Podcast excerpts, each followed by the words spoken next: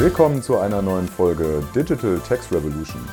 Wir beschäftigen uns mit allen relevanten Fragestellungen und Entwicklungen rund um das Thema Digitalisierung im Steuerrecht.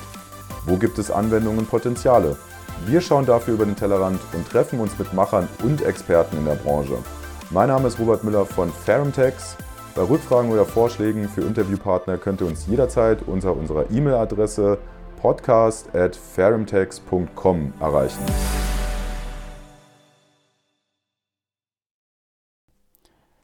Willkommen zur neuen Folge. In der heutigen Runde darf ich wieder meine Interviewpartnerin vorstellen, die Claudia.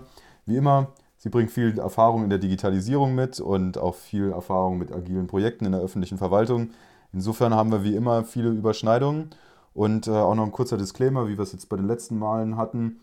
Äh, das hier ist keine Rechtsberatung, auch wenn wir viel über Recht reden. Claudia, dann würde ich sagen, der Ball ist bei dir, ne? Ja, hallo Robert. Ich freue mich heute wieder hier zu sein. Willkommen bei der neuen Folge und wir hatten ja bereits schon in einer Folge zuvor die Mehrwertsteuerhinterziehung im Online-E-Commerce bei digitalen Dienstleistungen in der äh, EU gestreift und heute wollen wir intensiver in das Thema einsteigen. Darauf freue ich mich sehr. Robert, hol uns doch erstmal ab. Was sind digitale Dienstleistungen? Ja, klasse für die, für die Einleitung und auch für die einleitenden Worte. Ähm, jetzt gibt es in der EU ein besonderes Besteuerungsregime im Bereich des E-Commerce dass Telekommunikations-, Rundfunk- und Fernsehdienstleistungen sowie sonstige auf elektro elektronischem Weg erbrachte Dienstleistungen nach Artikel 58 Mehrwertsteuersystemrichtlinie erfasst, wenn diese an Verbraucher erbracht werden. Ganz wichtig. Also wir haben hier diese B2C-Situation, Business-to-Consumer-Situation. Und vor Einführung dieses neuen Besteuerungsregimes im Jahr 2015 galt das sogenannte Ursprungslandprinzip für diese Dienstleistung an Verbraucher. Das heißt, wenn grenzüberschreitend Leistungen erbracht wurden, dann war der Staat, äh, der die Mehrwertsteuer erhält, dort, wo der Ansässigkeitsort des Unternehmers war. Und äh, das hat auch den Leistungsort im Endeffekt mehrwertsteuerrechtlich bestimmt. Und das hat, im, das hat dann in einer weiteren Folge zu Wettbewerbsverzerrungen geführt. Und leistende Unternehmer siedelten sich dann nämlich in äh, besonders äh, attraktiven Mitgliedstaaten an. Das war dann mhm. zum Beispiel Luxemburg, weil da gab es nämlich einen besonders niedrigen Mehrwertsteuersatz, weswegen das natürlich zu Wettbewerbsvorteilen geführt hat. Und man kann sich ja vielleicht noch daran erinnern, es gab so ein paar große Konzerne, die haben mit A angefangen mhm. äh, und äh, Amazon aufgehört. ja. äh, die saßen dann zum Beispiel in Luxemburg eine Zeit lang und äh, haben von dort aus ihre digitalen Dienstleistungen in den Rest nach, äh, in, in die anderen Mitgliedstaaten erbracht ja, ich glaube, dass Luxemburg steuerlich äh, begünstigt. Ich glaube, das ist vielen bewusst. Auch All, unseren Zuhörern. Ich wollte gerade sagen, allgemeiner Hut, ja. Aber das hört sich nach großen Verwerfungen in der Wettbewerbssituation von E-Commerce-Händlern an. Aber warum wurde dann überhaupt das Urla äh, Ursprungslandprinzip eingeführt und dann eben eine Besinnung zum Bestimmungslandprinzip vollzogen? Naja, also wir haben jetzt ja gerade eben die Wettbewerbsverzerrungen unterstrichen, die durch das Ursprungslandprinzip entstanden sind. Aber es war natürlich auch leichter administrierbar, weil im Umkehrschluss, wenn das Bestimmungsland gilt, das heißt dort, wo die Dienstleistung konsumiert wird, da wo der Verbrauch ist und dann auch der Verbraucher ansässig ist, dann muss auch der Leistungsort bestimmt werden. Und das ist zwar sehr vorteilhaft im Sinne des Neutralitätsprinzips, wie es mhm. von der mhm. OECD seit ähm, der Konferenz in Ottawa 1998 propagiert wurde, aber das ist auch sehr aufwendig in der Leistungsortbestimmung. Und das muss man halt immer ein bisschen im Hinterkopf haben. Das heißt, wenn, das, wenn wir den Wechsel zum Bestimmungslandprinzip haben, wie es der aktuelle Stand ist, dann ist die Leistungsortbestimmung des Verbrauchers sehr aufwendig. Ah, okay. Also das Bestimmungslandprinzip wurde ja im Jahr 2015 für leistende Unternehmer in der EU eingeführt, aber das Bestimmungslandprinzip gab es auch für Nicht-EU-Unternehmer, also außerhalb der EU, schon seit 2003, richtig? Genau, genau, genau. Korrekt. Ja, gleichzeitig ja wurde auch das System natürlich nicht komplett neu geschrieben, sondern es wurden Anleihen von dem vorherigen System gezogen. Kannst du uns da vielleicht äh, einige Dinge erklären, äh, welche es waren? Ja, also man, wie du es schon richtig gesagt hast, dieses Bestimmungslandprinzip, das ähm, wurde nicht, sag ich jetzt mal, aus, frisch aus der Taufe gehoben, sondern man hat sich das viele Jahre vorher ähm, in der Praxis angeschaut. Und zwar gab es im, zu diesem Vorgängermodell von vor 2015 schon das Bestimmungslandprinzip für diese Situation, die du beschrieben hast, nämlich dass ein, ein Unternehmer eine Dienstleistung an einen Verbraucher erbringt aber nicht in einem Mitgliedstaat ansässig ist, sondern in einem Nicht-Mitgliedstaat, also in einem Drittland ansässig ist. Und das hat zu Benachteiligungen gegen Unternehmern oder diese Unternehmer wurden benachteiligt, wenn sie nicht in der EU ansässig waren und nach dem Ursprungslandprinzip nach wie vor handeln konnten. Weil nämlich der, die Leistungsortbestimmung viel ja, aufwendiger war. Es gab dann im Endeffekt keinen definierten Katalog, um diesen Leistungsort zu bestimmen. Da hat man mehr oder weniger freie Hand gelassen. Ähm, insofern, das sind, das sind so zwei kritische Aspekte und dieses Verfahren, da gab es auch ein besonderes Verfahren, das nannte man VAT on E-Service-Verfahren. Mhm. Und wie sieht der aktuelle Katalog aus? Also die Leistungsortbestimmung ist ja der Knackpunkt an der ganzen Sache. Und schließlich wurden von den Unternehmern als, drängs, als drängendstes Problem die Leistungsortbestimmung identifiziert.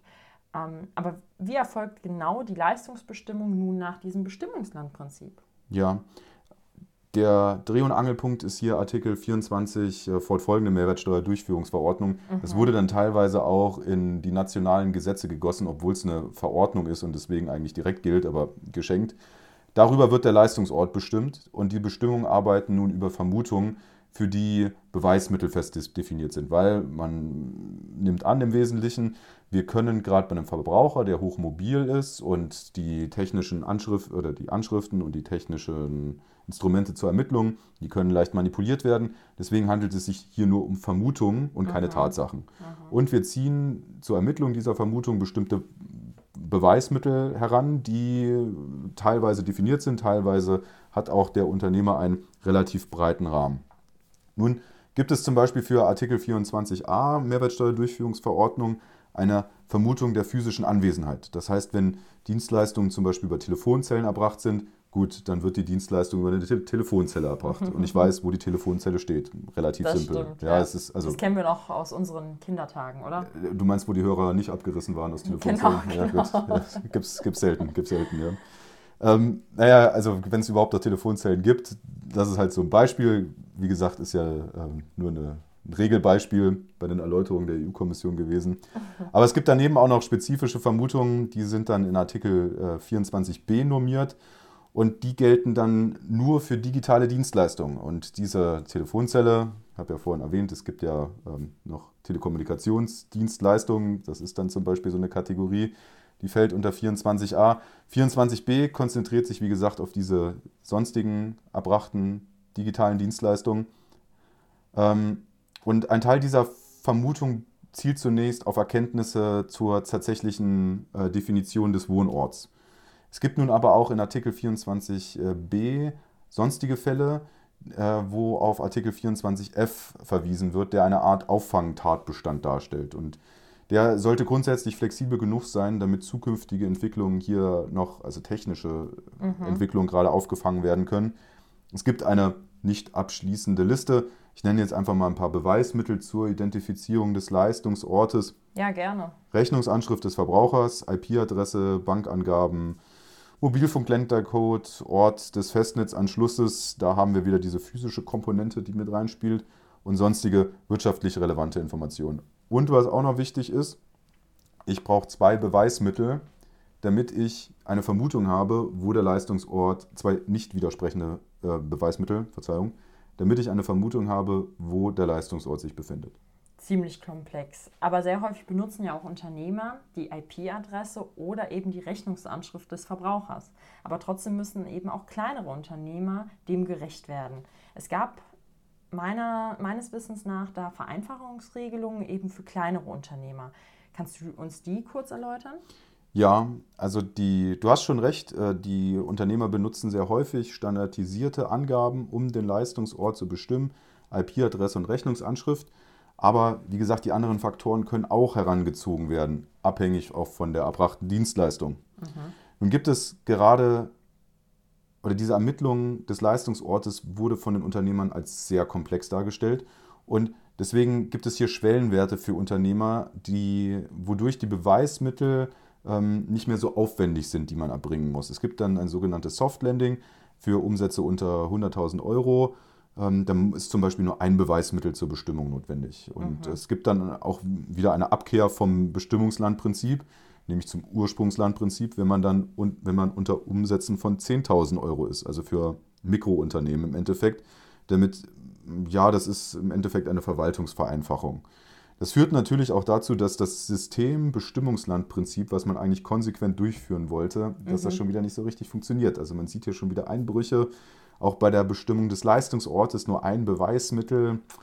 Ja, das, äh, also da kann man auch ein bisschen Schindluder treiben, nämlich äh, ja, IP-Adresse, Rechnungsanschrift des Verbrauchers, Bankangaben, Bankangaben vielleicht nicht so leicht äh, bewerkstelligt, aber Rechnungsanschrift des Verbrauchers bei digitalen Dienstleistungen, wo kein Paket verschickt wird, IP-Adresse kann leicht über VPN ähm, manipuliert werden, sehe ich ein bisschen skeptisch. Naja, aber dann ist es zumindest nicht ganz so schlimm, äh, weil die Umsätze natürlich dann nicht so hoch sind. Das stimmt. Das ist auch so ein bisschen die, der, der Gedankengang dahinter. Ja, die Grenzen sind hart und es wird wahrscheinlich auch für Unternehmer äh, ja, motivierend sein, keine weiteren Umsätze zu tätigen oder diese eben zu deklarieren. Ähm, Da hast du recht, das ist ja auch das, was ich so ein bisschen angeschnitten habe, ähm, dass nämlich genau diese harten Grenzen dazu führen könnten, dass Unternehmer, sage ich jetzt mal, ähm, weniger Geschäftsaktivitäten entfalten, um unter diese einfacheren Soft-Landing-Regelungen zu fallen. Robert, vielen Dank für deine Expertise. Du hast uns äh, wunderbar abgeholt in deiner Welt und bis zum nächsten Podcast. Ja, Claudia, vielen, vielen Dank und ich freue mich aufs nächste Mal.